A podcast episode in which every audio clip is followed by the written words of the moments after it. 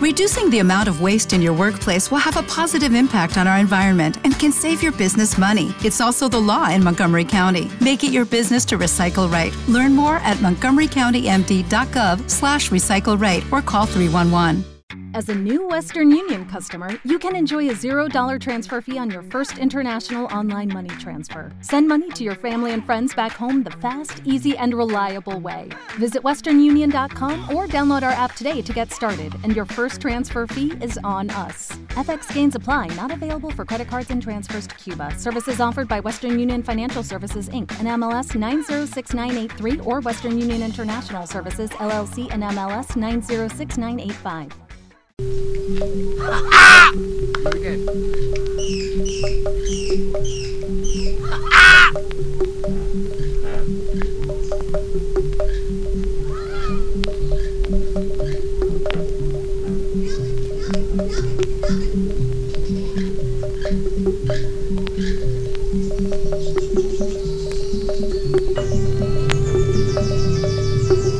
No happiness.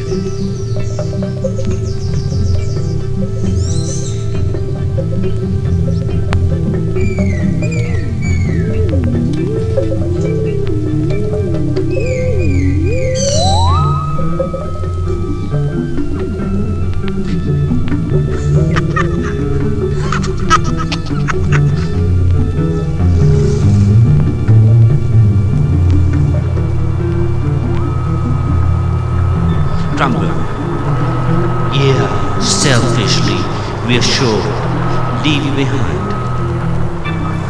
As announced, the green bolts, the love sharing thoughts, the beautiful countryside things, solemnly curves, all the ones that so simply disdain.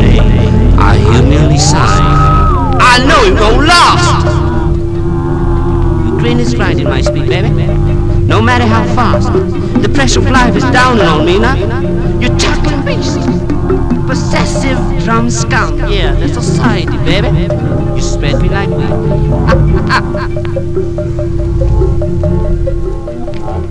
you still own desire, but I had no doubt. Precisely the game that wasn't allowed. Happiness. Sit back. Let me hide. Come on. Let me hide. Sit back. Come on. Sit back. Once more. Let's just now. Sit back, happiness. Just sit back, baby. Sit back, happiness. Sit back. Lay, happiness. Just let me be a game, man. Precisely the game. Precisely the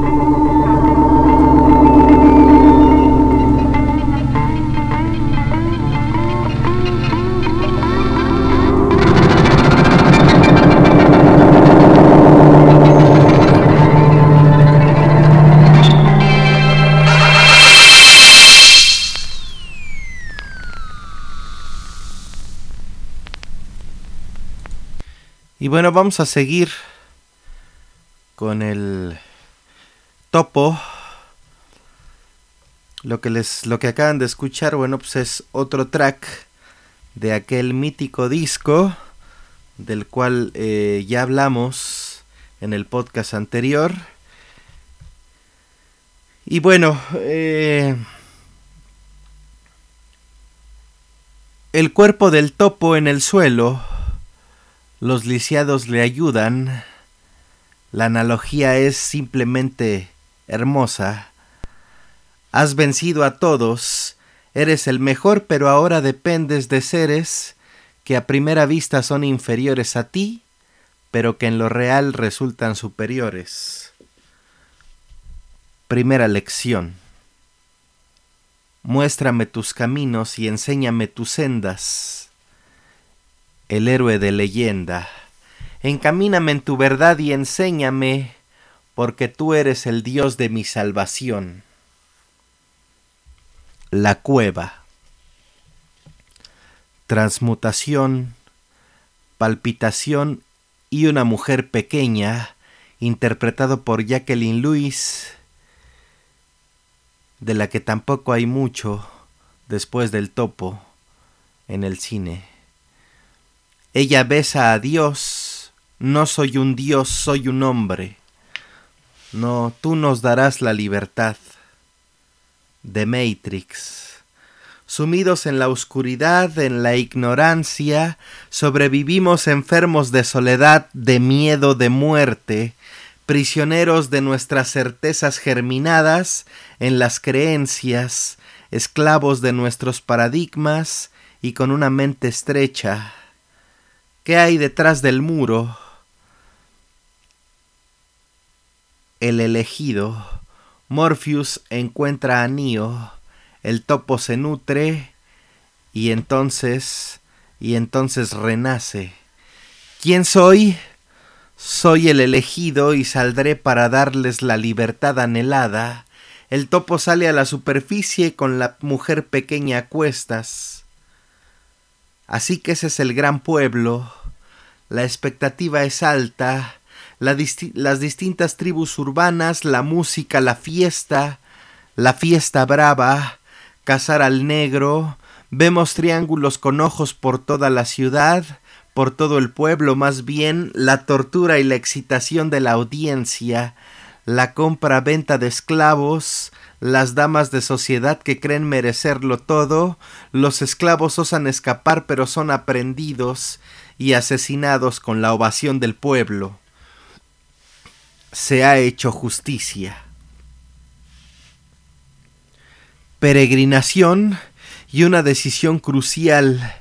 El topo le dice a su acompañante, tendremos, tendremos que mendigar. El topo montado en un burro, viene con una escalera. La mujer pequeña anuncia su llegada. Y los actores ambulantes comienzan su acto. El público los rodea. Muchos niños. La recaudación es vasta.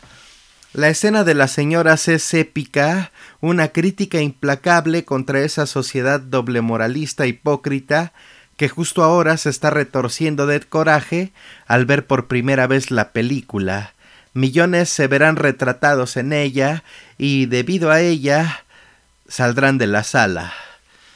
La escena tiene una voluptuosidad incompleta, como un coitus interruptus que es precisamente cortada de tajo por las abusivas y santísimas decentes señoras al revelarse su verdadera naturaleza.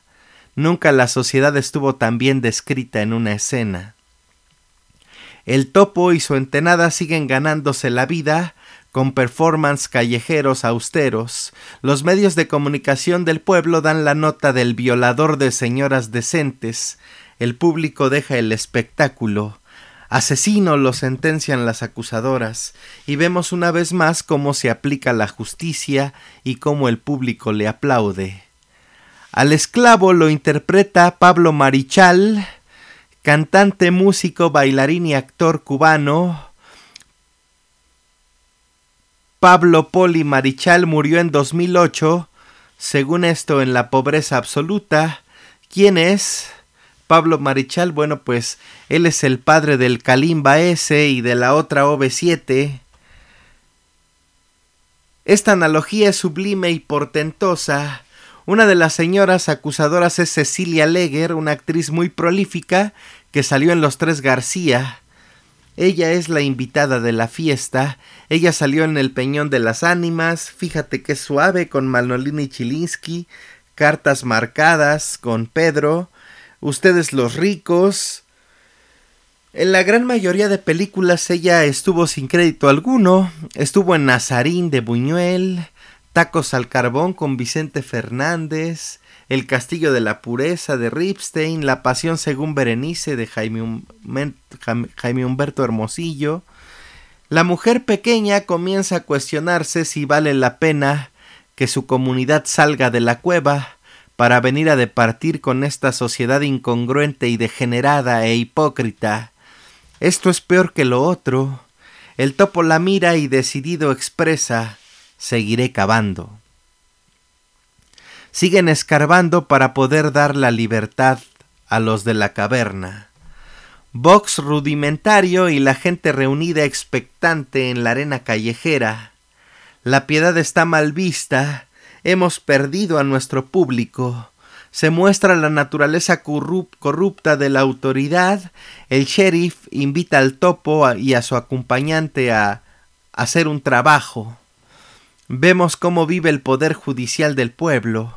En eso llega un hombre vestido a la usanza franciscana y nos percatamos que es el hijo del topo que ya ha crecido. Los peleadores exhaustos y ensangrentados ya no pueden más, pero el público les exige todavía más, más sangre. El hijo intenta ayudarles, pero ambos peleadores caen fulminados. Han muerto los dos. ¿Quién murió primero? Este, y es entonces cuando la gente se abalanza en festejos con el campeón muerto. La gente estúpida que en 2014 se ha multiplicado se emociona y grita. El hijo se refugia en una iglesia y los servicios eclesiásticos han comenzado. Los cánticos rebosantes de fe, el mantra, tú nos proteges Señor, tú nos proteges Señor, tú nos proteges Señor, desafinado y ahí reunidos están todos, las señoras decentes, los asesinos en nombre de la ley, el pueblo que justo antes vitoreaba una pelea a muerte y cargaba en hombres, cargaba en hombros al muerto, al muerto que había triunfado. El párroco tiene una muestra de fe y créanme que no es nada que no hayamos visto en el pare de sufrir, salvo que esta película se filmó en el 69. Ahí como ayudante está el hijo del topo que mira la escena con cierta, la escena con cierta reticencia. Dios nos ama y nos protege, grita desmedidamente el titular de la sesión, mientras empuña una pistola a la que le ha dejado solo una bala. Si tenemos fe en Él, nada nos puede pasar. Tenemos que jugar con el Señor. La apuesta es la muerte y que perezca quien no crea en Él. Y así se van pasando la pistola. Bank, bank. Y cuando la bala no sale, los gritos de milagro retumban en el recinto. Milagro, milagro. No mames, la escena como tal es una patada en los huevos a todos esos pendejos fanáticos, doble moralistas, hipócritas, hijos de puta que retacan las iglesias y las arcas de las religiones del mundo como esa mamada de que acaban de canonizar dos papas y que ahora son santos, y entonces los pendejos se encabronan que porque son unos pederastas. Cabrones, simplemente ya no vayan a esas pinches mamadas, güey, no lo sigan manteniendo y se acabó el pedo. Por cierto, el hijo del topo es Robert John o Robert Skipper. Él no hizo mucho cine, por ahí hizo la versión de Lolita del 98 que fue un asco. Y bueno, el cura, el cura lo hizo Julián de Meriche, que se casó nada menos que con la India María.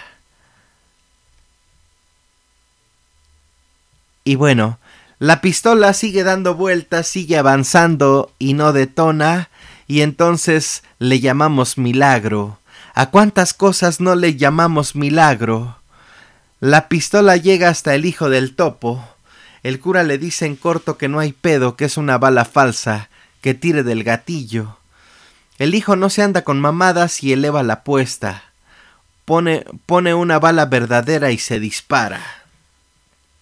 Milagro. Uno más milagro. El cura ve cómo lo rebasa el fanatismo. Y bueno, pues un niño no creyó lo suficiente. Milagro. El niño muerto, el niño es interpretado por Patricio Pereda. Eh, él trabajó como Grip en varias cintas hollywoodenses. Y bueno, pues como ahí ya no hubo milagro, los fieles se van. El cura está devastado, se acabó el circo. El hijo se queda y comienza a quitar los triángulos con ojos que tapizan las paredes. No más triángulos con ojos. Mejor ahora la cruz. El topo y su entenada siguen de actores ambulantes. La Liga de Mujeres Decentes hace una inspección en un lugar. Y aquí todo es decencia, dicen en el bar del pueblo. El topo se asoma y cuando ellas se van todo se transforma. ¿Quieren ganar dinero? le dicen al topo. Sí, claro que sí. Y entonces se revela un pasaje secreto. Los decentes esposos y padres de familia obligan al topo y a la dama pequeña a fornicar mientras ellos se divierten. La burla y la humillación son implacables. Y bueno, esto es en la ficción, esto fue en el 69, pero realmente esto sigue sucediendo como todo lo que sucedió ahora con el caso de el ex líder del, del PRI capitalino, Cuauhtémoc Gutiérrez, eh, una verdadera vergüenza, ¿no? Una verdadera vergüenza que sin embargo no tendría por qué asombrarnos. Daniel, buenos días y bienvenido. ¿Qué tal Carmen? Buenos días, buenos días a todo el auditorio. Así es, la pregunta que nos hicimos para esta segunda parte es, ¿quién es Priscila? ¿Quién es Priscila Martínez González? ¿Quién es esta mujer que, como tú dices, engancha a las jóvenes con ese tono adormecedor para después proponerles que pues presten servicios sexuales al, presidente, al, bueno, dirigente con licencia del PRI capitalino? Bueno, eh, en este trabajo esto que vamos a escuchar a continuación, vamos a ver cómo es que esta persona tiene, digamos, diferentes carteras o diferentes responsabilidades dentro del PRI del Distrito Federal, es decir, como tiene raíces dentro de las estructuras del PRI capitalino. Pero además vamos a ver cómo es que no solo recluta, digamos, por llamarlo de alguna manera, jóvenes a través de lo que ya difundimos del PRI, sino que además tiene una segunda ruta. Y esa segunda ruta es dos empresas que se, que se anuncian en Internet y que también ofrecen trabajo de decanas. Priscila Martínez González, la principal enganchadora de mujeres para ponerlas al servicio personal de Cuauhtémoc Gutiérrez de la Torre, ocupa cuatro diferentes puestos dentro del Partido Revolucionario Institucional, el PRI, en el Distrito Federal. De acuerdo con la investigación de la primera emisión de Noticias MBS, tiene las siguientes responsabilidades. 1. Forma parte de la representación del PRI ante el Instituto Electoral del Distrito Federal. 2. Es consejera propietaria en el Consejo Político del PRI en el Distrito Federal. 3. Es comisionada dentro de la Comisión de Justicia Partidaria del PRI en el Distrito Federal. Y 4. Es auxiliar administrativo, como ya lo revelamos en la primera parte de esta investigación. Los nombramientos de Priscila Martínez González aparecen en los registros públicos del PRI difundidos por Internet. Estos registros están actualizados hasta el año en curso, según consta en los propios documentos del PRI. Priscila, como se identifica ante las mujeres que llegan a las instalaciones del PRI para buscar trabajo, es una pieza clave en la red de prostitución al servicio de Cuauhtémoc Gutiérrez de la Torre. Esto es parte de lo que ella misma expuso ante la reportera infiltrada por esta primera emisión de Noticias MBS. La mayoría de se maneja criterio. Criterio que están teniendo. Aquí guardó prometido mi y a su control. Quiere ni te lleva a su casa, ni te habla por teléfono, nada. Todo es dentro de horarios de trabajo, puede ser dentro de la oficina, este, es discreción absoluta porque no respetando su imagen, su cuerpo, su personal para nada. Se respeta ¿No te encantaría tener 100 dólares extra en tu bolsillo? Haz que un experto bilingüe de TurboTax declare tus impuestos para el 31 de marzo y obtén 100 dólares de vuelta al instante.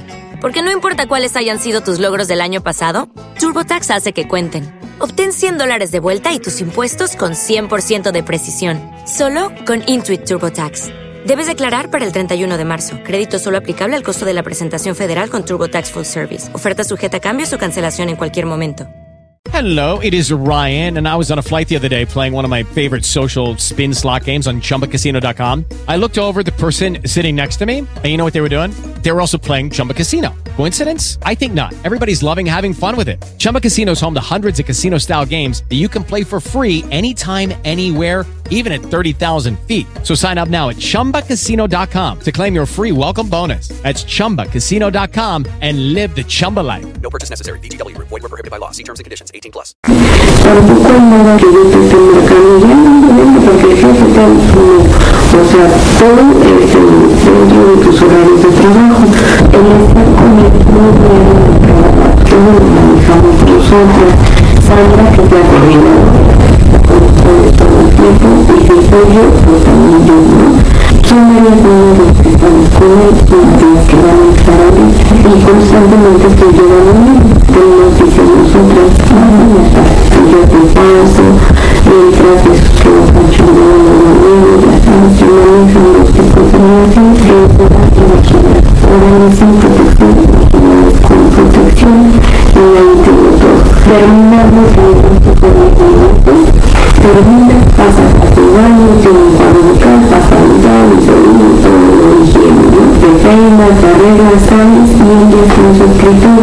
Entonces es así como dice, ¿te fuiste a No obstante, esta no es la única manera en que Priscila Martínez González busca decanes. En el directorio de los miembros del Consejo Político del PRI en el Distrito Federal aparece el siguiente número telefónico para localizar a Priscila. 55 29 43 02 62.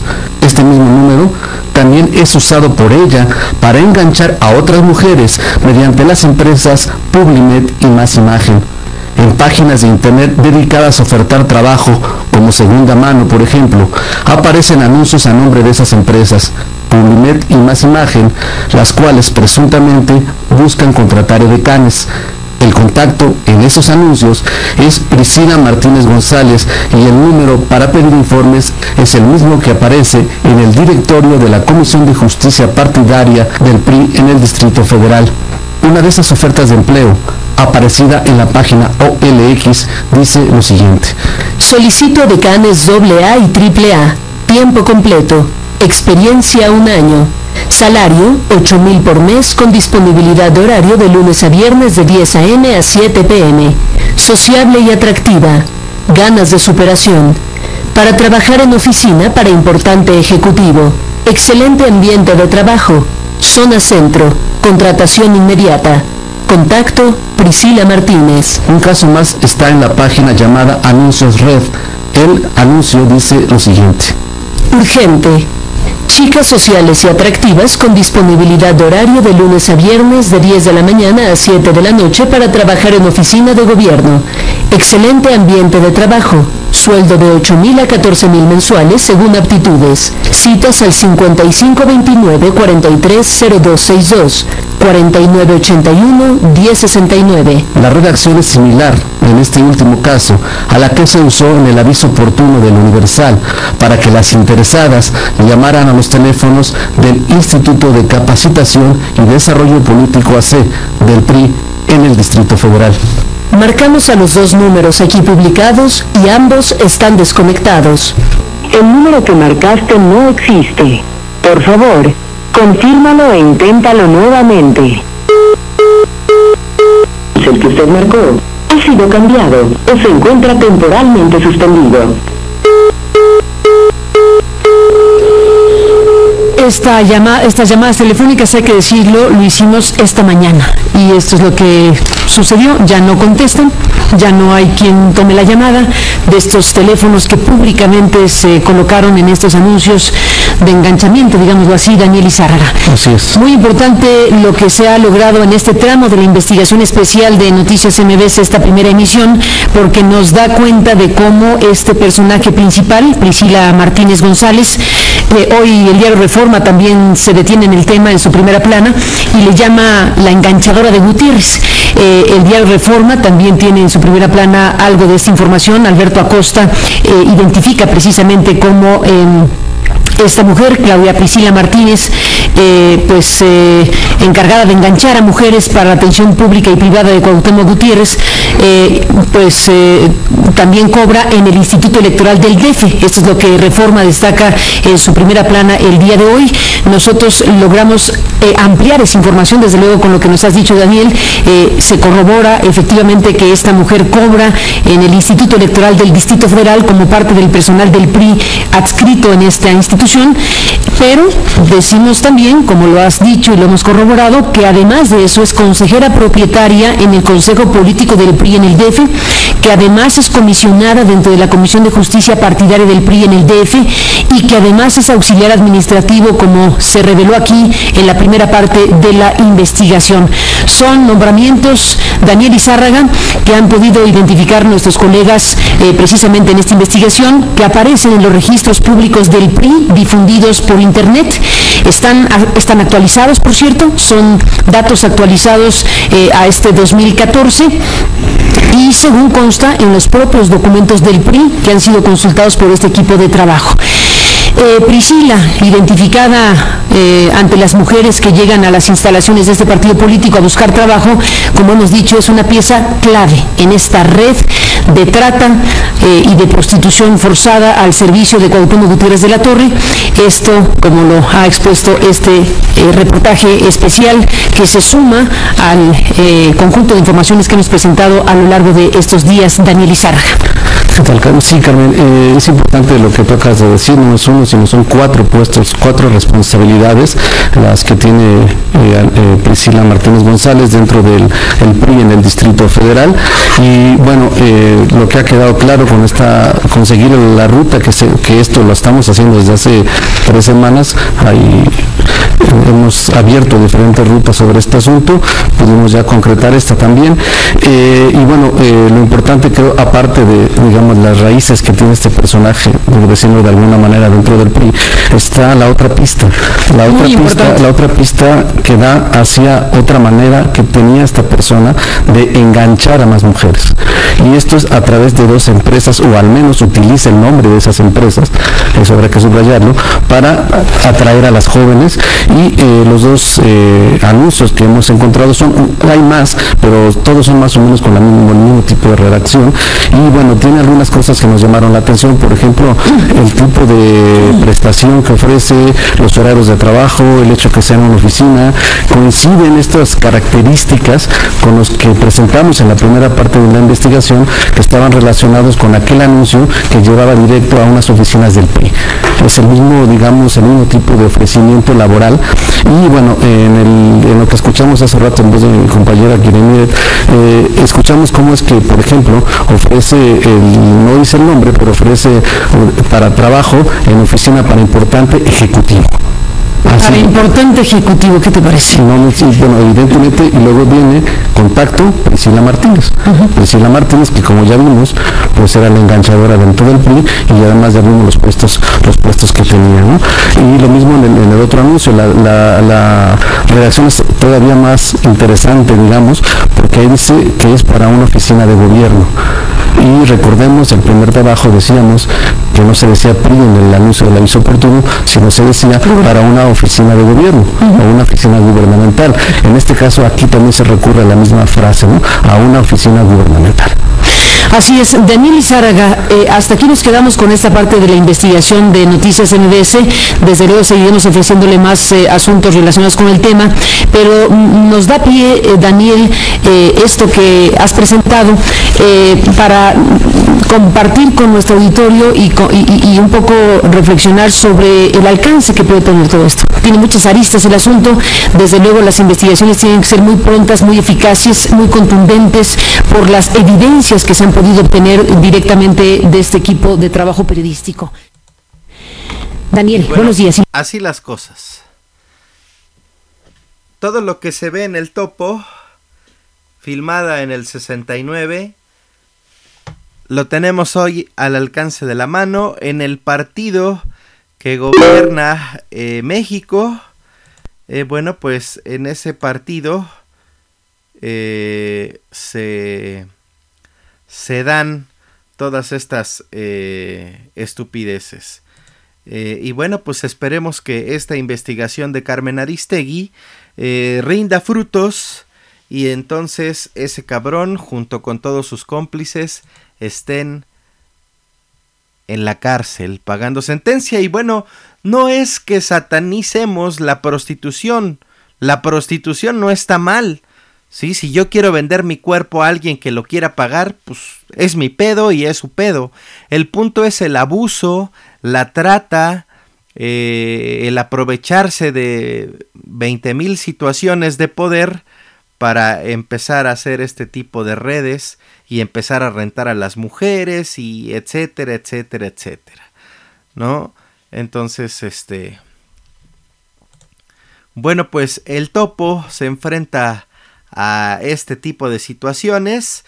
Eh, la analogía del bar al que llega el topo con la dama pequeña eh, para poder eh, ganarse un dinero eh, llegan la Liga de las Mujeres Decentes y entonces certifican que todo está bien chingón y que todo eh, es eh, decente de acuerdo a las buenas costumbres de esa sociedad, pero debajo del piso siempre hay un lugar en donde esa decencia pues se queda fuera. Finalmente una doble moral eh, que al final el topo y su acompañante tienen sexo, cogen, eh, la burla y la humillación son implacables y bueno, con el dinero obtenido el topo plantea podemos comprar dinamita para seguir cavando el túnel. El dinero no es bueno ni malo. Eso lo determina el uso que le das y no necesariamente implica que tengas que estarle dando tu dinero a todo aquel que estire la mano. El topo se encuentra con su hijo, y el hijo se le va a los putazos, lo quiere matar, pero la mujer pequeña le explica de su misión. Él se ofrece a ayudarle para que acabe más pronto, y así por fin él pueda matarlo. Al principio solo se dedica a vigilar al topo en su labor, pero después poco a poco le comienza a ayudar. Si quieres acabar más pronto, ayúdanos a acabar. Y si quieres ir todavía más rápido, ayúdanos a mendigar, le dice el topo. La mujer pequeña ya está esperando un hijo del topo, obviamente, y es así como los tres montan su performance callejero. Padre e hijo trabajando, en una explosión de dinamita el topo se hiere su pierna. Tu dolor debe ser insoportable. El dolor lo siente este cuerpo, yo no. Hasta que consiguen romper la pared y ampliar el túnel. El hijo difiere. No les avises, no están preparados. Esto se emparenta un poco con la premisa de la película Manderley de Lars von Trier, que pronto estará en el podcast. La libertad debería celebrarse, sin embargo, hay quienes no están preparados para ella, y no están preparados para ella por muchas razones. La gente podrá decir eh, lo que sea desde mi punto de vista. Es responsabilidad del individuo prepararse para todo, incluida la libertad. El hijo apunta al padre, pero al final no puede matarlo. No puedo matar a mi maestro. En eso están cuando decenas de los liberados salen del túnel arrollando al topo, corren sin saber a dónde ir, dándose sobredosis de libertad, salen a un mundo que los recibe con plomo, la escena es escalofriante, impresionante, la analogía es bárbara, la sociedad que no acepta ni entiende lo diferente los acribilla, los destaza, se burla y los mata. El topo corre aterrado, pues se sabe responsable de haberlos liberado para morir. La mujer pequeña da a luz, la sangre y la tierra se mezclan. ¿Quiénes son realmente los monstruos? Todos, todos han muerto. ¿Para qué los salvé si no estaban preparados? Solo los traje a morir. El topo emputado camina hacia la muchedumbre asesina, recibiendo decenas de balazos en su cuerpo, pero él sigue caminando hacia ellos sin detenerse. Recuerda su pasado de pistolero y asesina al que se le atraviesa. Él es Dios, la gente huye de él, no queda nadie en pie, y el fuego purificador nos indica un nuevo comienzo.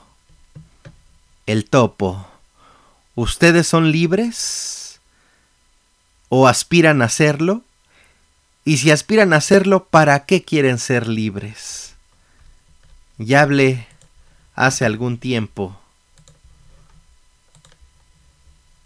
de lo que es o de lo que, según esto, es la libertad. El topo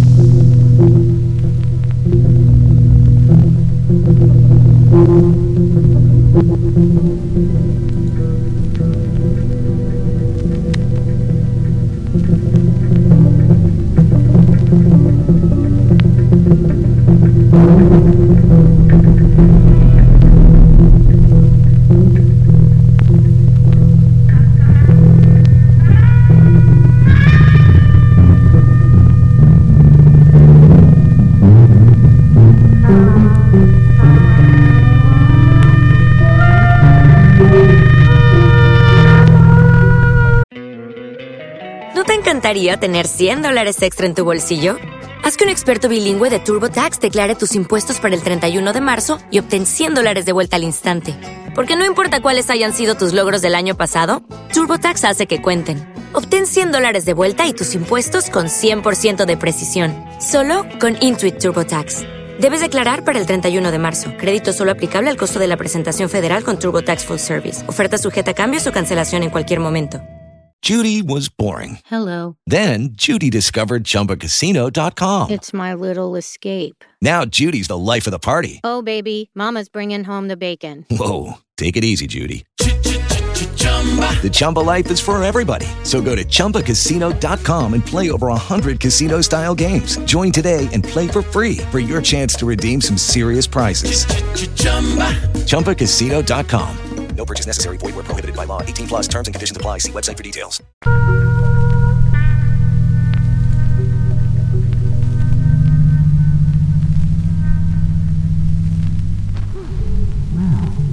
May I tell you something? Yeah. Yeah, sweet blood. It's reserved. Yeah, reserved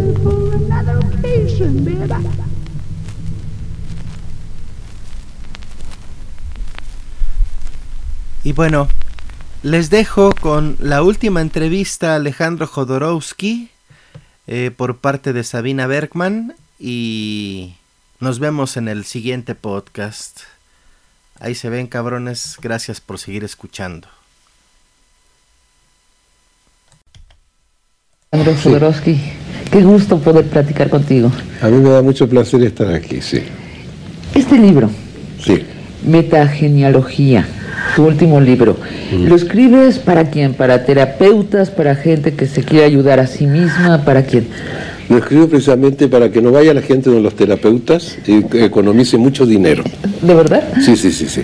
Es un, es un libro mm, no concebido solamente como un libro, son 10 capítulos, ah, siempre hay un prólogo mío que puedes considerarlo escritura, pero hay un capítulo que es como un libro de cocina, para que tú trabajes y para que tú te conviertas en tu propio sanador. Porque considero yo que las técnicas terapéuticas crean dioses artificiales. Los terapeutas. Sí, son papás y mamás prostitutos a los cuales tú le pagas para hacerlos vivir, eres su rebaño, y, te- y son útiles porque te mantienen, pero no te curan. Oye, pero a ti te han acusado de, de- de eso, de ser un gurú, este, de eh, tener tus followers, eh, tus fans. eh, Yo entiendo. No porque uno tenga fans y tengo, tengo en tweet 320 mil. así es. No es porque uno sea gurú, no soy gurudovsky. Yo preferiría ser amorovsky. Es decir, si la gente te sigue, no es que tú los busques. ¿Tú tienes cuántos followers? Dices 300 y tantos. 20.000 hoy. 20 mil. Tres- 320 mil 320.000 hoy. hoy. Este, y, y sigues como a 10 personas. Explícanos esa porque disparidad. no- porque no puedo seguir a, a 320 mil. pero los domingos hago un juego, entonces ahí, ahí todos los que van teniendo una buena respuesta, ahí están. Una vez por semana sigo a, a centenares. ¿Cuál es tu tweet? ¿Cómo? ¿Cuál es? Eh, es, es arroba Alej. No, no, no hay arroba, es Alejo Dorovsky junto. Alejo Dorovsky junto. Y, y es, para mí, el tweet es la literatura del siglo XXI. Nos vamos a detener más adelante en lo de los tweets. Dices en tu prólogo eh, que toda enfermedad puede ser entendida como una carencia de conciencia y de belleza. Lo de conciencia es más comprensible porque este Freud habló de esto de, de ser consciente y en la medida que uno no es consciente, ahí están los nudos que le estropean a uno la vida. Pero a mí me interesa mucho esto, una ausencia de belleza. Háblanos más de esto. Bueno, tendría que decir que yo no hablo de la conciencia en el término de Freud. Ajá. Freud es, tú eres consciente de. Para mí la conciencia es el uso completo de tu cerebro. Tenemos millones de neuronas en estos 22 huesos y usamos 10 neuronas. En el sueño ahí se revelan, ni, ni nos acordamos lo que soñamos. Entonces, ser consciente es el pleno uso de tu potencial mental. Eso es ser consciente, no es ser consciente de. Ajá. Ahora, La ausencia de con el lenguaje articulado se habla de verdades, pero es imposible llegar a la verdad con el lenguaje. A lo más que puede llegar el ser humano no es a la verdad, es a la autenticidad. Y la autenticidad es ser lo que uno es, entonces es la belleza. Cuando las cosas son lo que son, son puras. Cuando metes elementos que no son ellas, son impuras, no son bellas. O sea, la belleza es ser lo que tú eres y no lo que los otros quieren que tú seas. La belleza de este sillón horrible es porque un artista quiso que fuera un sillón así. Yo, yo, tú ves, yo no tengo ni relojes, ni, ni anillos, ni adornos. Yo soy lo que soy. Entonces no puedo estar sentado en este sillón, porque este sillón no es lo que es. Es un grito de mal gusto. ¿Y entonces qué haríamos? Industria. La industria es un grito de mal gusto, la arquitectura es un grito de mal gusto, mal gusto. la política es un grito de mal gusto, la, la economía mundial es un grito de mal gusto, las guerras petroleras son un grito de mal gusto. Estamos viviendo en el mal gusto y estamos destruyendo al planeta. ¿No es cierto? ¿Ya? Entonces esa es la belleza. Belleza es dejar vivir nuestro planeta, dejarnos vivir a nosotros mismos. Yo quiero eh, tomar la idea de tu prólogo, donde te haces una mini autobiografía y vas contando lo que tu vida te enseñó de la enorme vida. Si te parece, vamos A mí siguiéndolo. me parece todo, yo soy material disponible. Eh, cu- cuentas que en 1947 estudiabas filosofía y psicología en la Universidad de, de Chile Pedagógico, sí. Y lo dejas para irte a hacer títeres. Sí, sí, marionetas, sí. Pero ¿qué títeres? ¿A títeres de estos? Sí, sí, de guante. Ajá, ajá. Después hice de hilo. ¿Por qué? Porque yo tuve una familia que no me dio lo que tenía que darme. Es decir, me hizo hacer lo que yo no quería y no me dejó hacer lo que yo quería. Eso es. Y no me dio la belleza de la vida. Era en un rincón. Entonces tenía graves problemas con mi mamá, con mi papá, con mi hermana, con mis ¿Tú eres el abuelos. mayor? ¿Ah? ¿Tú eres el primogénito? Mm, No, el más chico. Ajá. Y llegué como un invasor. Mi hermana tenía dos años más. Cuando yo llegué, llegué yo, me quiso asesinar porque vine a robarle el sitio, ¿no? Entonces, entonces yo en las marionetas, la primera marioneta que hizo fue mi padre, la segunda fue mi madre, la tercera mi hermana, luego mis abuelos, y yo los, los hacía actuar y solucionaba mis problemas con un- la en un marioneta. psicodrama, ¿no? Sí, hice mi psicodrama naturalmente. Y con público. A veces con público se mataban de la risa. Cuando- Y, y- y los, la- los marionetas se mataban entre sí. de todo, se ¿Qué- daban, las marionetas hacían? son olvidables porque se dan de golpes. ¿Y, y qué, qué hacían? Eh, ¿Reproducías como era realmente o como era realmente en el fondo? No, ¿O no. cómo? Yo eh, siempre he tenido vocación de santo, ¿eh? Entonces, yo tomaba estos monstruos que eran mis parientes y los iba eh, sublimando hasta que mi padre se- me daba lo que un padre le tiene que dar a su hijo, la comprensión que le tiene que dar. Y luego iba, iba, iba, creaba a mi madre y la madre que me tenía agarrado me soltaba y me dejaba vivir mi vida y entre los dos cortábamos el cordón umbilical porque la marioneta que me representaba, a mí estaba unida por un cordel a la madre. Entonces las dos marionetas cortaban el hilo. Déjame vivir. Ya. Cosas así, ¿no? Y a mi hermana entonces le daba regalos, la pintaba de dorado y le, y le calmaba la envidia. Y le regalaba un gran falo con un falo plateado para que tuviera el falo que, que le faltaba, que ella quería tener, que era el mío. Y le decía, no me lo cortes, aquí tienes un regalito. No estás hablando de que todas las mujeres tenemos envidia no, no, falo. Tu hermana todo. tenía. Ese es el error de Freud. Sí. Freud dijo, la mujer es un ser castrado porque él creía que las mujeres debían tener un falo. Entonces la mujer no es, no, no, no tiene castración del falo. Cuando una mujer tiene problema es que su sexo está eh, cerrado, sellado, lo cose. Entonces, corta el canal conductor. Eso es el problema de la mujer, estar sellada. Alejandro, no quiero perder la línea. Eres mujer, tú sabes más que yo, ¿eh? No, te estoy escuchando con mucha atención. De- por eso te pregunté, Ah, no, no estarás No, no, no, no, de de también que no hay una no. envidia del falo. Tal vez hay No. una envidia de las libertades que la cultura le, les Yo no concede sé a los varones. Yo no sé qué es esta emisión, lo que se puede hablar o no, pero yo te voy a decir que una mujer nunca engaña a un hombre. A ver. Nunca. Porque el falo es recto, igual a sí mismo, siempre igual. La vagina no, la vagina es plástica y toma formas. Entonces cuando se une al- alrededor del falo ella lo acoge y toma la forma de él. Entonces, cuando, de, de cada, cada hombre, yo he hecho eh, esta- este, talleres de masaje, no hay un falo parecido al otro. No. Son todos distintos. Entonces, la vagina toma la forma de uno. Y luego cuando va con el otro, toma otra forma. Ya no es la misma, entonces no hay engaño.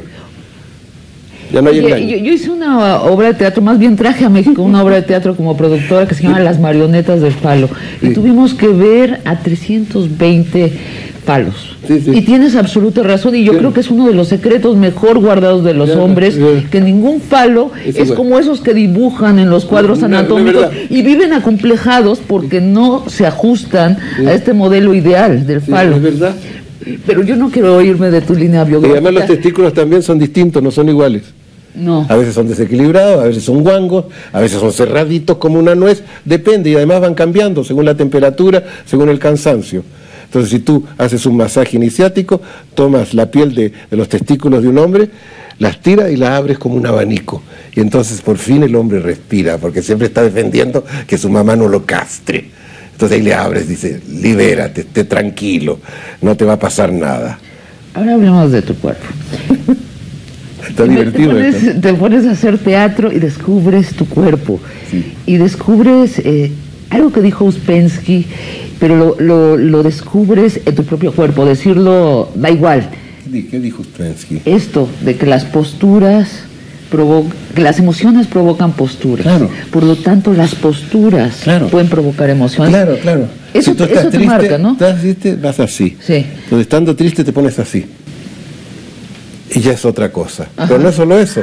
Yo, me puedo estar, yo puedo estar sentado aquí sintiéndome bello. Es importante. Yo, yo soy un Nobel, yo soy Vargas Llosa. Entonces yo me inflo. Pero no sonrías. Y, y hacemos, y hacemos, sí. no, porque yo te voy a explicar. Y hacemos esta entrevista desde mi importancia. Mira, trajeron los libros a la feria y ya se ha vendido en dos días el 10% de mis libros. Entonces yo soy importante. Incluso ves desde otro lugar la realidad cuando Claro. haces esto de inflar. Ahora, en otra parte, yo puedo decirte, mira, yo no soy Jodorowsky. Jodorowsky es un ego. Yo no tengo nombre. No me des nacionalidad. Mi patria son mis zapatos. Soy terráqueo. No me des un sexo. Soy un ser, un ser humano. No me definas. No me des definiciones. Soy impensable. Oye, impensable. Tú eres ese. Ese que está detrás del nombre. Sí. ¿Sí? Bueno, todos somos un ser esencial. Y te pones la máscara de Jodorowsky. Sí. A veces ya, te, ya no me quiero llamar más Alejandro, quiero llamarme Acercandro. Eh, descubriste que tu cuerpo había una intención de aniquilarte, que tu madre te había querido aniquilar. Sí, sí, sí, serio. sí, Qué verdad. violento. que te- Pero mucha gente es así. ¿eh? Así es, supongo. Nacen a los siete meses porque los lo expulsan antes de tiempo. O nacen a los diez meses porque no los quieren soltar. O nacen con el cordón umbilical alrededor del cuello porque los quieren estrangular. No todas las madres quieren ser madres, ¿eh? Hay la madre formidable, claro que Pero hay madres que hacen el hijo y no lo quieren alimentar. Y hay madres que hacen el hijo, lo hacen crecer y no lo quieren soltar. Entonces, hay, en este libro yo muestro todas las categorías de madres. Porque no es verdad que madre hay una sola. Hay varias. Si tú eres esquizofrénica, tu- un hijo puede tener siete madres, de los caracteres distintos de cada señora, etcétera. Pero cuént- cuéntame, yo quisiera poder imaginarlo. ¿Cómo es que te das cuenta? este, sucede en una sesión, este, esto de, de que te das cuenta que en tu cuerpo está la intención de tu madre de- abortarte. ¿Cómo, cómo, cómo es esto? No, no es un asunto intelectual, ¿cierto? No, no, no, lo primero que hace le vas a preguntar cómo nací, en qué, fe- en qué- qué forma me parieron. madre. Pero si yo veo que, que llego atrasado todo el tiempo y que no puedo ser puntual, Ajá. yo me doy cuenta que no me parieron a tiempo, que me parieron atrasado.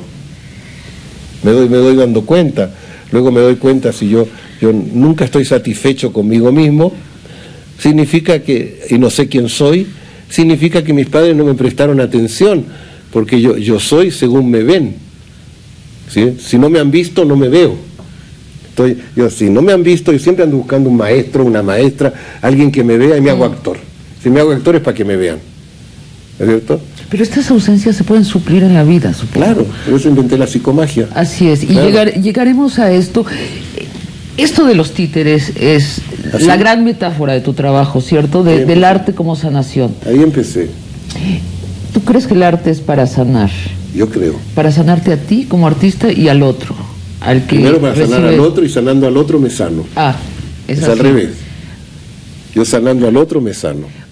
Eh, dame un ejemplo, el juego que todos jugamos, ¿por qué escribiste esa obra? Ah, eso es, eh, estamos en los viejos tiempos, ese era otro Jodorowsky. Ah. Pero no, no estaba mal ya, porque cuando hice Zaratustra, Carlos Sancira, que era un actor, etcétera, pero que se moría de hambre porque era demasiado buen actor, me dijo, hagamos una obra. Y yo tenía compradores en Monterrey en esa época que me compraban las obras que yo le proponía. Entonces, bueno, lo hagamos Zaratustra de Nietzsche, dije yo, le dije, y voy a adaptar Zaratustra y lo vendí. Pero me di cuenta que el libro era inadaptable, solo podía adaptar los primeros capítulos. Y bueno, y lo hice y lo tuve que inventar todo. Entonces le dije a, a, a- a Alcira, ¿por qué me recomendó esto? No, me dijo, yo le dije que hiciéramos Zaratustra de Strauss, de la música. Y entonces no tenía dinero yo, entonces no hay dinero para los trajes, todos desnudos. No hay dinero para decorado, sin decorado. El escenario, no, no tengo tiempo para hacer los cambios de luces, sin cambios de luces. Alcira en el tren me dijo, mañana actuamos. Al día siguiente me dijo, ya tengo una buena noticia, ya me sé de memoria el primer acto. Y el segundo. Entonces ponemos el traspunte en medio de la escena. Entonces te sabes el primero y en medio de la escena le preguntas cuando te falte la memoria, ¿qué pasó? Y él te lo dicta.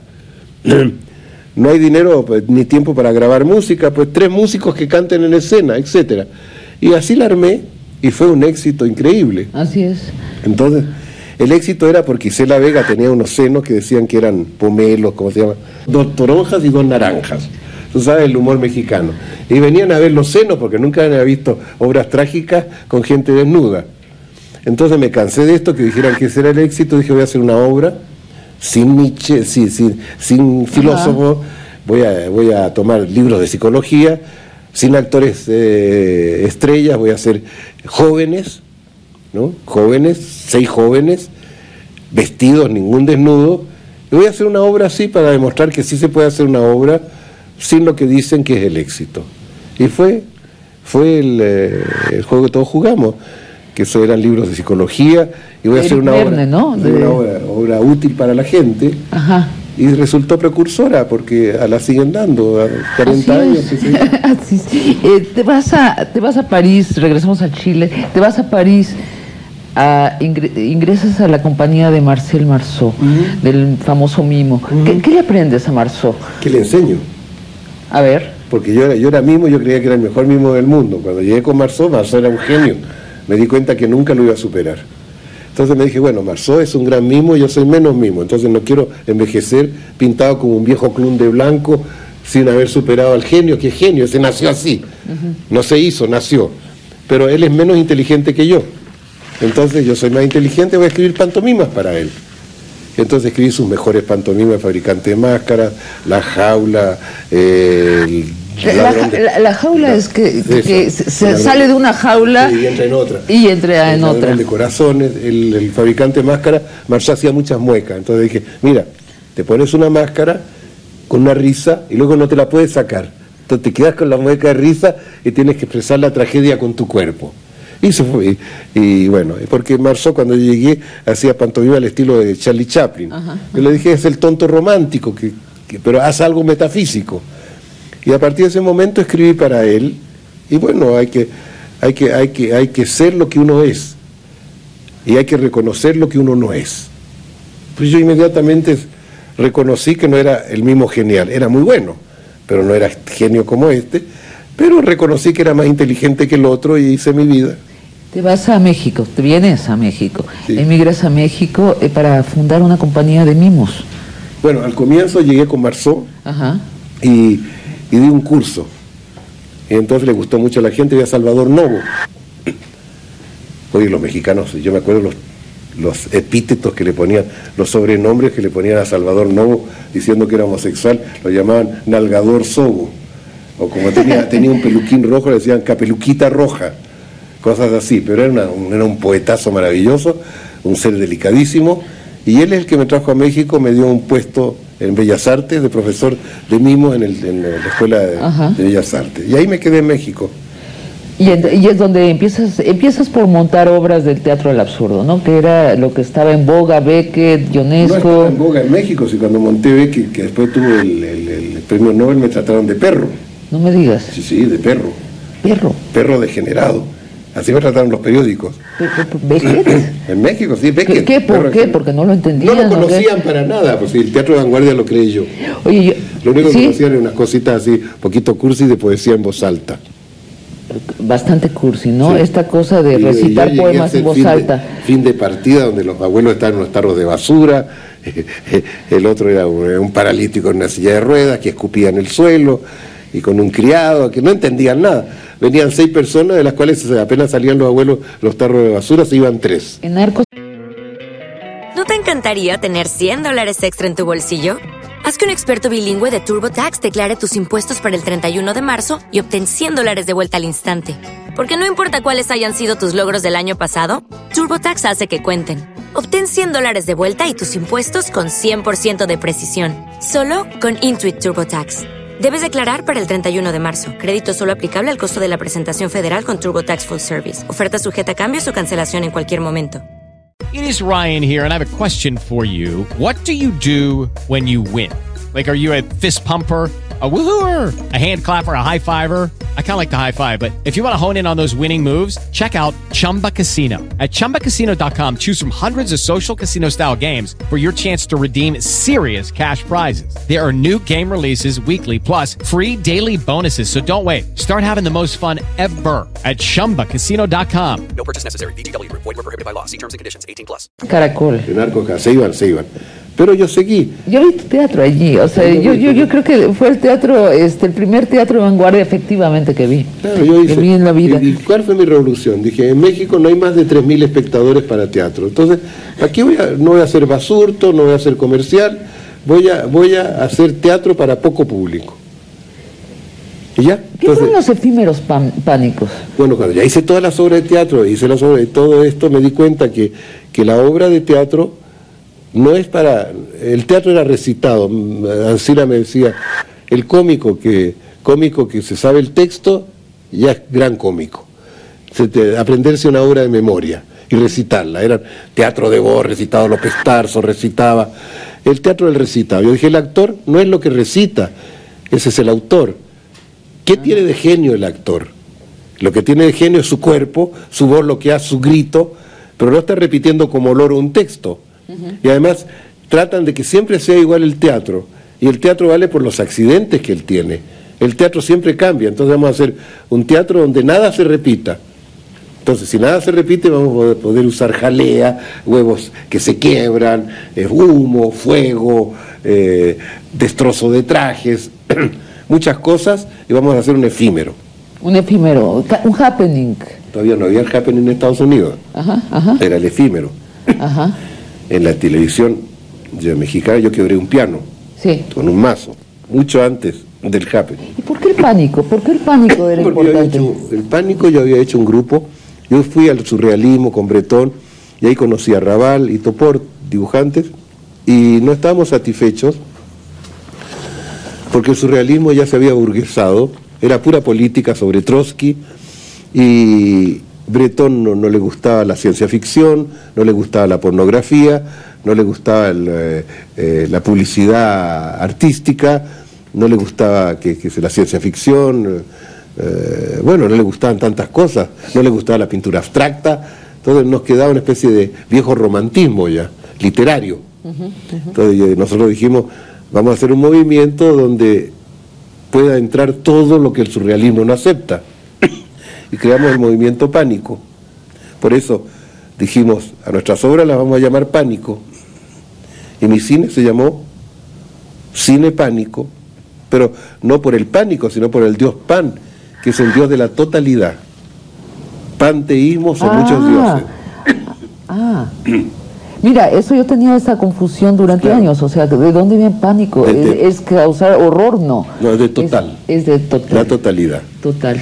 Eh, En tu, en tu prólogo de ahí cruzas a la psicomagia, empiezas a hablar de la psicomagia. ¿Qué es la psicomagia? De los happening pasé, de los happening que era, yo llamaba, llamaba gente y les decía en el happening, porque los happening yo economizaba dinero, ¿no? Siempre los happening era como dar un banquete, es decir, era gratis. Y se llamaba por teléfono y la gente llegaba, pero era fuera de la crítica, fuera de las autoridades, fuera de los sindicatos. Entonces hacíamos esto. Entonces yo le decía a una persona, ¿qué es lo que, si tú estás delante de un público, ¿qué te gustaría hacer? Entonces una, una muchacha que era bailarina dijo, me gustaría danzar en tutú, sin calzones y me arme en escena. Bueno, hazlo. Y llegó un tipo que estudiaba filosofía y me dijo, me gustaría salir con un- una bolsa llena de huevos, de huevos eh, crudos y mientras recito a Kant, el filósofo Kant, estrellarme los huevos en la, en la cabeza, así. Ajá. Y otro me dijo, yo tengo un complejo de Edipo con mi mamá, entonces voy a salir con unas botellas de leche y me voy a bañar en leche mientras le canto a mi mamá. Cosas así, yo le decía, ponlo. Entonces, cada persona tiene una locura que expresar. Y yo la sacaba a flote y hacía los efímeros. Y ahí en la locura está la metáfora de, de la cura, ¿no? Sí, claro. Ah, ¿Cómo es eso? ¿Cómo es eso? O sea, si tú actúas tu locura, ¿te curas de ella? La locura es lo que cura. La locura Claro. es lo que cura. Eh, había un poeta eh, chileno, Huidobro, que decía, yo no puedo vivir si no hago una locura al año. Así que, bueno, pero era el carnaval. Era el carnaval desde la Edad Media, durante tres días, todo el mundo hacía locura, cohabitaba en la iglesia, lo- los, sacer- los curas eh, comían jamón sobre el altar y, y rebuznaban como burros, es decir, eh, hacían una, se llama una catarsis. Entonces, en es- eh, las catarsis son necesarias para liberar lo que tienes dentro. Eso es el carnaval. Sí. Y cada persona necesita de pronto hacer un carnaval. Y entonces yo dije, voy a hacer una, actos que sean curativos.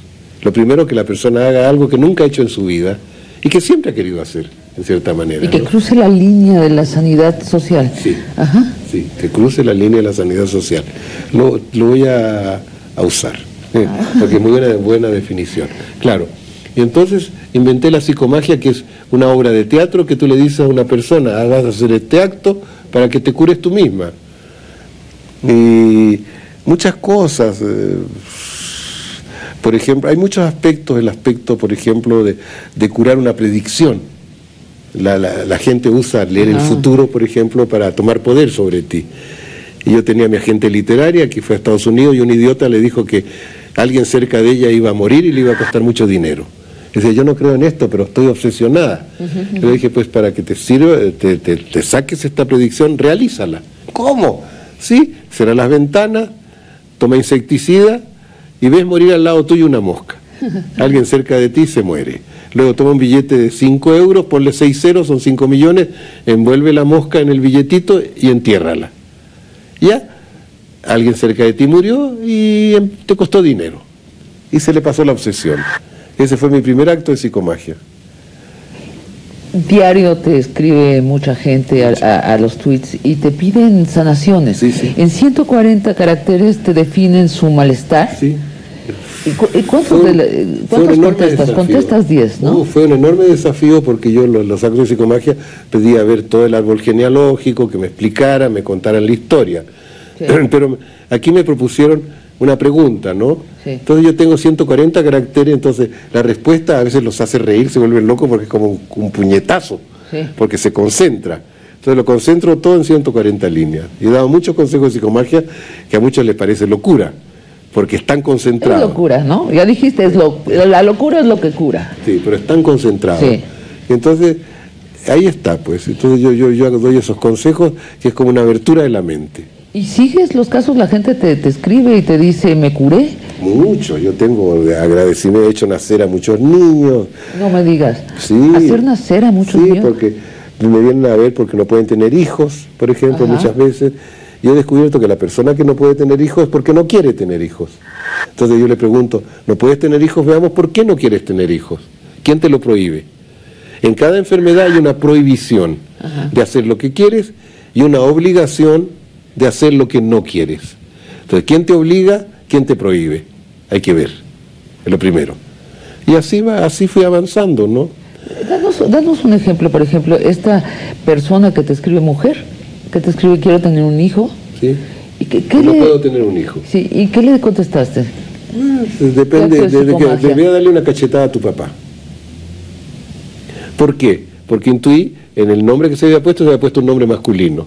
Entonces intuí que era, era, era una mujer que habían querido que fuera un hombre. ¿No es cierto? Entonces, darle una cachetada a tu padre porque viene del padre. Quiero que mi primer hijo, mi hijo sea hombre, y sale una mujer.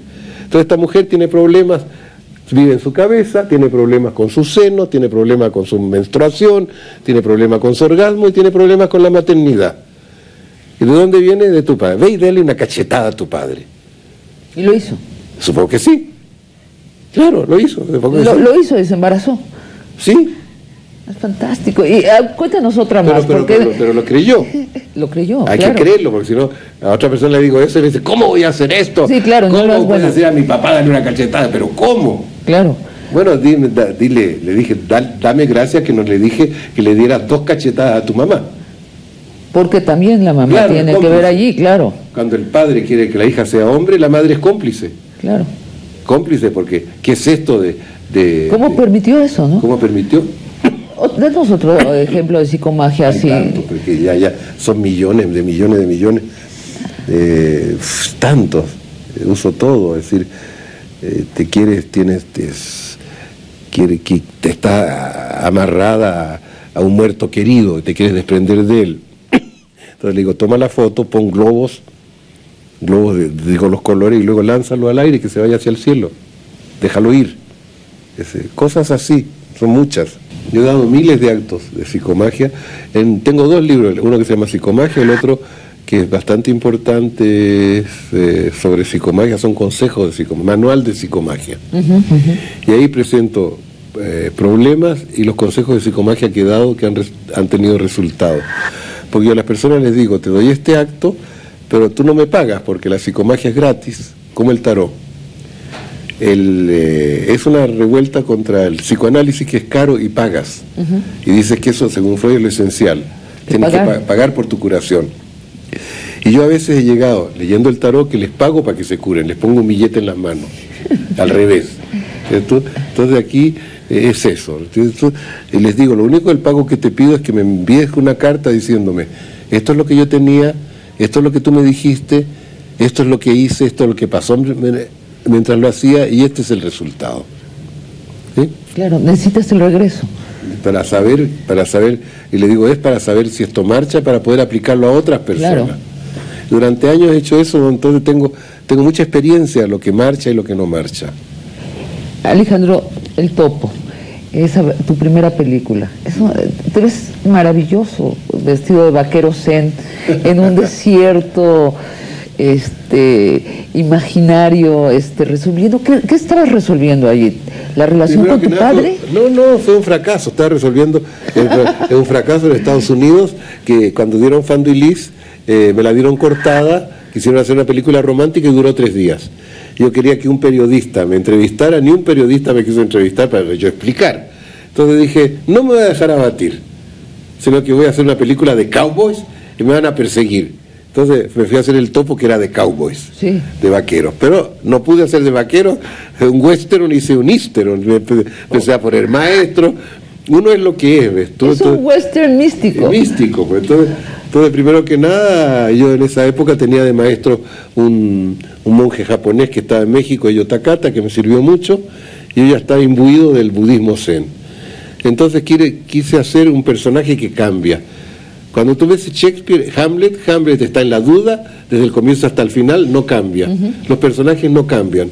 Yo, digo, yo quiero hacer un cine que sea iniciático, que un personaje empiece como un bandido lleno de, lleno de severidad y que poco a poco empiece a comprender lo que es el amor humano. Y ahí me fui, que pasa del yo al nosotros. Y, Y, ahí hice el topo así. tú en alguna entrevista dijiste que querías curar en tu película, que, que la gente entrara de una manera y saliera convertida en otra. Esa es la montaña sagrada. Yo les dije a los americanos, yo le pido al cine lo que ustedes les piden al, L- al SD, al, Ajá. S- al LSD.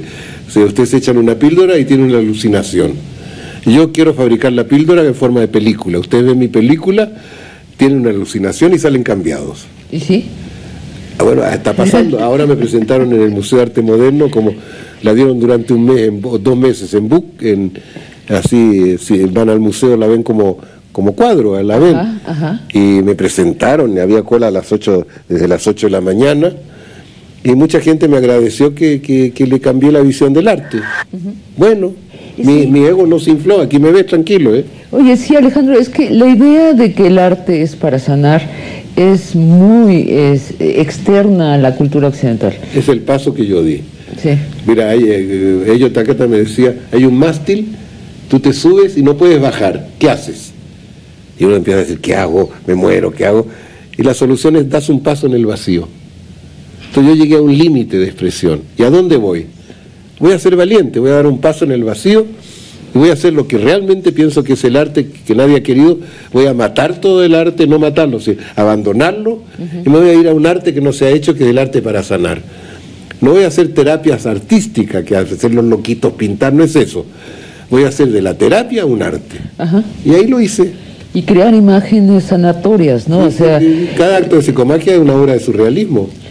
Sí. Completa, es bellísimo. es como los cuentos de hadas. Hay cuentos de hadas que te, se te quedan toda la vida para curarte, para darte luz en, en lo que estás Pero- caminando pero y de- otros claro. que te horrorizan, ¿no? Te entiendo, el cuento de hadas lo lees. Es Sí. exterior a ti, entra en ti, pero, pero el, el- el acto de psicomagia tú lo haces. Tú eres el lobo y tú eres caperucita roja al mismo tiempo. Y haces el acto. Entonces ya te conviertes en héroe de tu curación. Tú eres tu propio curandero y recuperas tu dignidad. Ya cesas de pedirle al otro.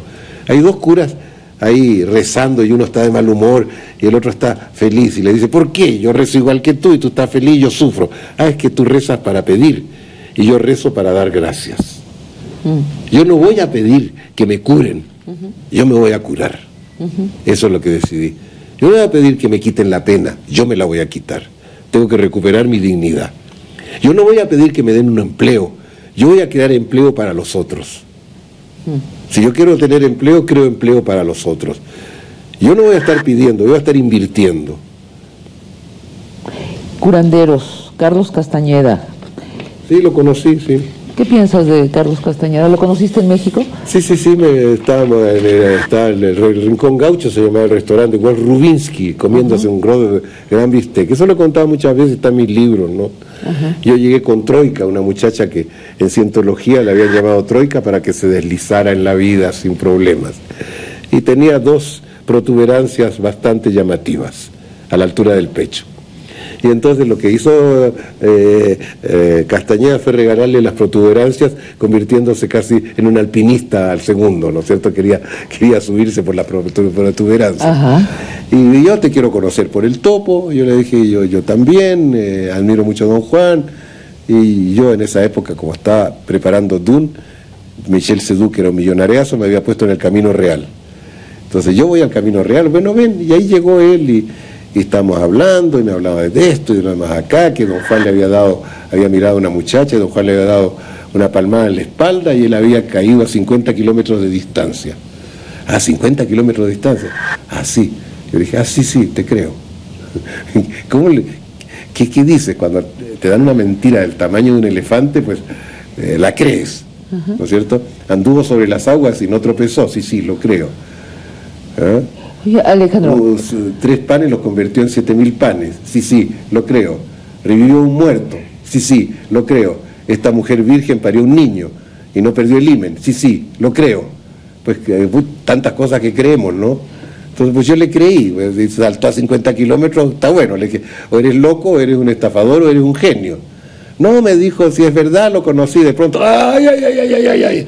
Le empezó a doler el estómago. Y me dijo, ¿qué pasa? Yo siempre ando en la sierra con, lo- con esto y tomando cualquier agua y ahora en la ciudad me da la diarrea. Eh, Me dio una diarrea feroz. Entonces, ah, yo no, mm, yo lo tomé naturalmente porque yo tenía un water al lado. Cuando uno le da una diarrea va y caga, ¿no? Pero no, lo tuve que llevar al Holiday Inn a dos horas de viaje con los tacos de, de- y él se retorcía, pero no le pasaba nada. Entonces dije, bueno, no es una diarrea, quizás este manc, algo le falta, ¿no? Alguna droga, algo, ¿no? Y lo dejé. Era muy inteligente, muy simpático y todo, pero me quedé con dudas.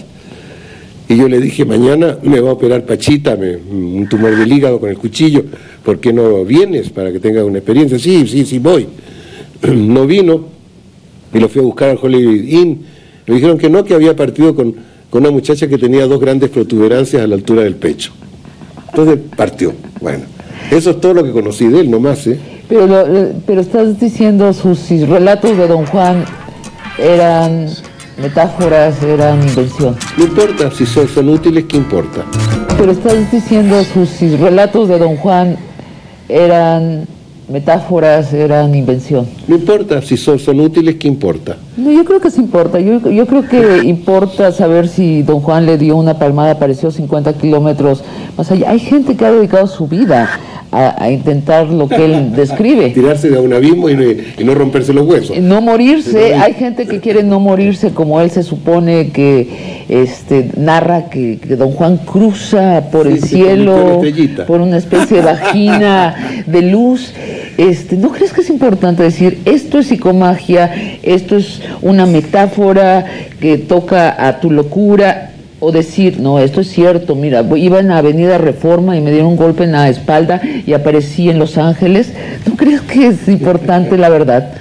Sí es importante, pero también es importante ciertos conceptos que él desliza, como el de la, como el de la impecabilidad, eh, tantas cosas que hay en su que los toma de, de- de- de- es a- un resumen de sabiduría, la hay, ¿cierto? La hay. Entonces, una exaltación de- del sabio mexicano frente a los americanos, la hay. Entonces, eso es bueno, es una recuperar como la dignidad del, co- del conocimiento. Eso me parece muy, muy interesante. Pe- Pero envuelta en me mentiras, bien, ¿no? no me pareció bien que en los últimos libros dijera que, que nos comen unas entidades, que somos alimento. Sí. Es una vieja historia que el ser humano es alimento de entidades mágicas y terribles, muy negativo. No me pareció bien que se convirtiera en una especie de gurú, rodeado de unas mujeres que cuando se murió desaparecieron. ¿No te encantaría tener 100 dólares extra en tu bolsillo? Haz que un experto bilingüe de TurboTax declare tus impuestos para el 31 de marzo y obtén 100 dólares de vuelta al instante. Porque no importa cuáles hayan sido tus logros del año pasado, TurboTax hace que cuenten. Obtén 100 dólares de vuelta y tus impuestos con 100% de precisión. Solo con Intuit TurboTax. Debes declarar para el 31 de marzo. Crédito solo aplicable al costo de la presentación federal con TurboTax Full Service. Oferta sujeta a cambios o cancelación en cualquier momento. With the Lucky Land slots, you can get lucky just about anywhere. This is your captain speaking. Uh, we've got clear runway and the weather's fine, but we're just going to circle up here a while and uh, get lucky. No, no, nothing like that. It's just these cash prizes add up quick. So I suggest you sit back, keep your tray table upright, and start getting lucky. Play for free at LuckyLandSlots.com. Are you feeling lucky? No purchase necessary. Void where prohibited by law. 18 plus terms and conditions apply. See website for details. ¿Desaparecieron estas Desaparecieron, mujeres, las soñadoras? Nunca hablan más de ellas, se acabaron. Sí. Bueno, entonces parece que, que suicidaron, no se sabe. Entonces, em, entonces eso es raro, ¿ves tú? Pero el intento fue bueno. Se Es un suicidaron, intento. perdón, es Es un intento, es Castañeda, un Ajá. intento de di- dignificar los valores latinos, eh, precolombinos, ¿no? Sí. Y de- le dio a mucha gente una, una dignidad necesaria. Pero yo creo que también intoxicó a mucha gente de cosas imposibles. Buscar lo imposible es como decir, no me voy a morir. Ya, te voy a contestar a eso con un cuento mío. Hay un arquero que quiere cazar a la luna y tira y tira flechas a la luna y todo el mundo se burla de él. Y nunca cazó a la luna, pero se convirtió en el mejor arquero del mundo. Entonces, buscar lo imposible nos desarrolla. Y, y- y de imposible en imposible vas encontrando lo posible. Y hay que buscar lo imposible. Hablemos de, de un artista mucho más humilde que Castañeda. A mí me parece un gran artista, Moebius. ¿Tú, tú conoces a Moebius en, en Francia? Cuando están preparando, eh, es tu dibujante en Dune, ¿no? Sí, sí, era mi Este, dibujante y todo. Y después hicimos el Incal, hicimos muchas obras. Hicieron muchos eh, Trabajamos juntos. cómics, ¿no? Cómics, porque en Francia el cómic es muy respetado. Así ¿no? es. Entonces, es como se considera un arte como el cine, como la música, es un arte. Y Moebius es el artista genial, Sí. tiene un talento genial. Entonces yo trabajé con él, trabajamos eh, muy bien, hasta que se colaboraban, cansó. eh? ¿Ah? ¿Cómo colaboraban? Ah, fue maravilloso él porque trabajo yo como con 10 dibujantes, pero este es, este es no solo es genio, sino que es rápido. Porque los dibujantes de cómic ganan por página. Entonces si hacen una página al día, viven muy bien. Pero si hacen una página a la semana, se mueren de hambre. Entonces tienen que ir rápido. Entonces, entonces él es- entonces a él no necesitaba escribirle, sino yo le contaba. Entonces él iba en un cuadernito y yo le iba eh, imitando los personajes, yo lo iba actuando. Ajá. Y en tres, cuatro días le dictaba el álbum, él se quedaba con las notas y después durante seis meses lo dibujaba. Y así lo hicimos. Pues son fabulosas las cosas que hicieron, realmente fabulosas. ¿Y cómo, cómo llegas al tarot? Al tarot, porque en Chile había una francesa, señora de 60 años, que tenía un amante de 18, y nosotros los artistas en esa época, tú sabes, en Chile, no había, eh, era muy los músicos fumaban marihuana, pero los intelectuales ni cocaína, ni marihuana, ni esas cosas, sino que era el vino. Todos los jóvenes se emborrachaban. Y como a las 3 de la mañana borrachos tenían hambre, y se iban a donde esta mujer que, mm, que trabajaba en un restaurante leyendo el tarot que ella había inventado y le daban las sobras. Y ella hacía una sopa, entonces llegábamos y nos daba la sopa y en el vientre de su- del, del nene, que se llama nene, ¿no? y en el, en, el, en, el, en el pene tenía un nudo rosa así, eh, que era el pene desnudo con el, el pene un nudito rosa bien romántico, nos leía el tarot sobre su vientre. Y el otro Pero, estaba, perdón, me, me- me perdí. Esta era la señora que hacía la sopa y cómo salió el pene. Eh, su amante de 18, Ah, el amante, ok. A las 3 de la mañana dormía así y nos leía en el vientre del amante, ¿no? Y, y nos leía el tarot, no costaba nada, era gratis, era un don. Entonces yo dije, qué, qué, qué maravilla, una lectora de cartas nos alimenta, eh, no tiene edad, tiene un amante joven, qué maravilla. eh, Me pareció como una iluminación, así como, como una maestra tan simpática, ta- eh, tan humilde, tan generosa. Entonces empecé a coleccionar tarots, porque no entendía nada. Yo quería encontrar, ¿cuál era? Hay tantos tarots distintos, ¿cuál es el tarot original? Entonces empecé a buscar y a buscar y a buscar. ¿Y qué es el tarot? Y un día aquí en México me encontré con Leonora Carrington, que fue muy amiga mía. Entonces fui a su casa y le dije, dime qué es lo que es el tarot, tú lo conoces. Entonces saqué, sa- sa- saca tus cartas. Saqué mis cartas y me dijo, ¿qué ves aquí? El loco, ña, ña, ña. ¿qué ves aquí? Eh, el mago, ña, ña, ña, ña. ¿qué ves aquí? La papisa, ña, ña, ña. la emperatriz. Entonces le, le dije lo que había en las 22 cartas, yo me daba cuenta y iba anotando. Y al final me dije, este es el tarot, lee, es lo que tú dijiste. El tarot es un espejo, ves lo que eres. Ahí me iluminé. Entonces yo veía cartas terribles como la, como la muerte que se llamaba, como el colgado, como el diablo, cartas que me daban miedo. Y dije, si estas cartas me dan miedo, si es un espejo, son partes de mí mismo, hay partes de mí que temo. Y hay otras partes que la veía más bella, estas son mis partes bellas. Entonces dije, si un día yo veo todas las cartas sublimes y bellas, es que mi espíritu progresó. Y ahí empecé. Has dicho que esto de que el tarot te lee el futuro es una fantochada. Es falso. Sí. No hay tarotista que lea el futuro. Mira, el tarot, eh, el- eh, yo creo que leer el futuro es nefasto. Uno, Porque si eres un charlatán, te digo, vas a tener un accidente, lo tienes, porque el cerebro tiene la tendencia a realizar las predicciones. Te meto una predicción en la cabeza, la realizas, te haces mi cliente. Ese es uno. Ahora, te doy una predicción positiva. Quizás en tu destino está que sufras para que te encuentres. Y te doy, si te doy las soluciones que tú no has buscado, que yo te las doy, pues no te desarrollas, no te fortificas. A veces es bueno sufrir, no se hace fuerte. Y, y te, te, te daño el futuro. Es un daño. No tengo por qué meterme en el futuro de los otros. No soy Dios para estar cambiando el destino de nadie. Pero se puede leer el futuro. En el A veces hay la sincronicidad Ajá. donde tú ves algo y resulta, a mí me pasó con Frank Herbert, era el autor de Duna. Entonces, eh, yo conocí a Frank Herbert y me dije, le dije, me dijo, le dije, haz una pregunta en el tarot. Entonces me dijo, ¿qué va a ser, ¿cuál va a ser mi próxima novela? Le dije, la próxima novela, como tu madre ha muerto, Jessica, la, la- reina, no va a estar, de haber pasado el tiempo. Me miró, yo sentí que era desprecio y se fue, dije, fracasé, yo, yo quería que me admirara y no me admiró. Y una semana después me llamó su mujer me dijo, ¿no tienes miedo del tarot? ¿Por qué? Porque cuando tú le leíste el tarot, su madre estaba viva y después súbitamente se murió en la semana. Yo no quise leer el futuro, yo, yo, yo, yo consideré que estaba muerta. Y así fue como trabajé con, con Frank Herbert. Ahí trabajé. Entonces se puede, tú dices no hay que hacerlo, pero se puede leer. No hay que hacerlo, pero tú puedes coincidir. Yo a veces, después de años de hacer el tarot, 40 años, ya puedo adivinar a veces, no porque lo quiera, porque me llega, tienes que sacar esta carta. Tienes que sacar, por ejemplo, la luna. La luna. Sale.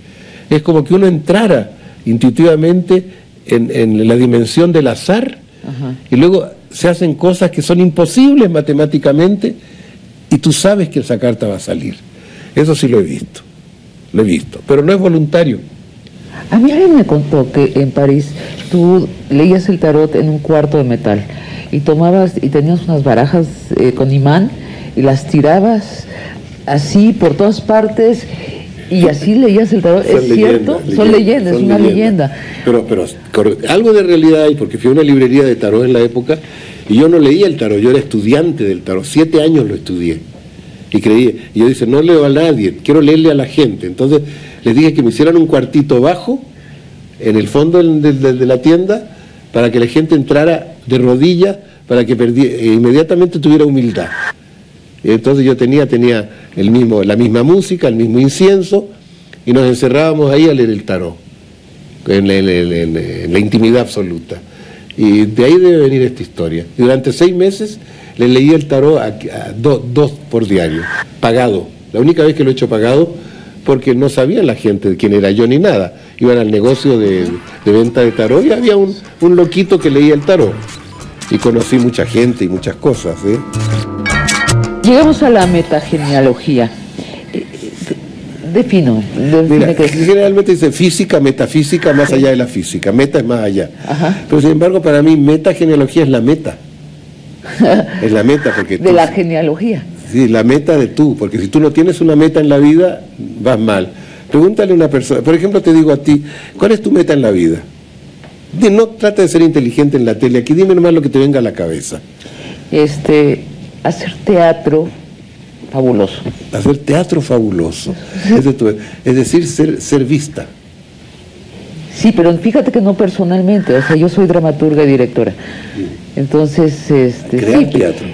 ser vista, mi corazón, que sea visto mi corazón. Entonces, en tu, en tu familia no es una familia de artistas. No. Y te faltó el arte en tu familia. Entonces, la meta que tenemos es lo que la familia no te dio. ¿Ves tú? Entonces, meta, genealogía, vas a descubrir qué no te dieron.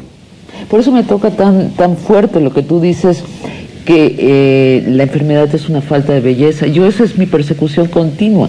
La belleza me, a mí me cura, me tranquiliza, me perdona de que estoy viva. Tiene que ver con que tengo abuelos que murieron en un campo de concentración. ¿No te encantaría tener 100 dólares extra en tu bolsillo? Haz que un experto bilingüe de TurboTax declare tus impuestos para el 31 de marzo y obtén 100 dólares de vuelta al instante. Porque no importa cuáles hayan sido tus logros del año pasado, TurboTax hace que cuenten. Obtén 100 dólares de vuelta y tus impuestos con 100% de precisión, solo con Intuit TurboTax.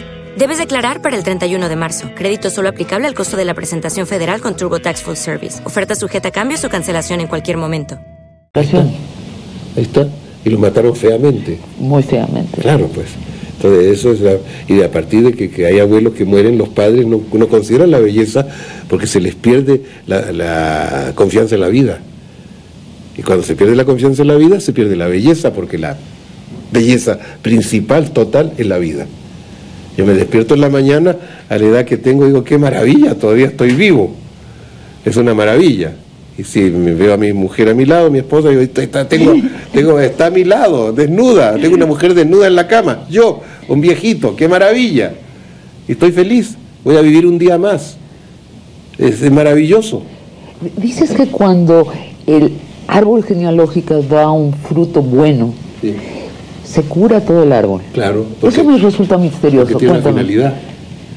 Porque el fruto hace al árbol. Si el árbol es torcido y el fruto es bueno, dulce, es un buen árbol. Si el árbol es bellísimo y hace un fruto venenoso, es un mal árbol, condenado a perecer. Entonces, tú le das valor a tu familia. Si yo hago una obra donde logro 50 minutos, no te pido dos horas, 50 minutos de belleza, mi abuelo en el campo de concentración sonríe Claro, claro. ¿Sonríe dónde? En ti. en mi imaginación, en mi... en No, mi- porque dentro del inconsciente hay la región de los muertos. Ah. Todos los muertos están ahí, toda tu familia muerta, en la región del inconsciente está ahí. Ahora, ¿es verdad o es mentira? Yo no sé, porque Jung dice que hay, que hay un inconsciente colectivo. Entonces, lo que tenemos dentro pertenece a, lo que, a la colectividad también. Entonces, puede ser cierto que haya una- un sitio de la memoria donde los muertos están vivos. Yo sueño con mi hijo muerto, sueño con mis muertos, vienen de vez en cuando en tus sueños, yo les digo, estás muerto, y hablamos, esto hablamos. Entonces, eh, Y tú puedes ignorar tu genealogía. No puedes decir, sabes que yo no tengo nada que ver con esa gente. No puedes porque tienes que ver. Es que ya están en tu, están en tu tu genes, zona de están en tu cuerpo, están en tu memoria, está- está- ahí están. Cuando yo hacía masaje iniciático, había gente que le dolían las piernas.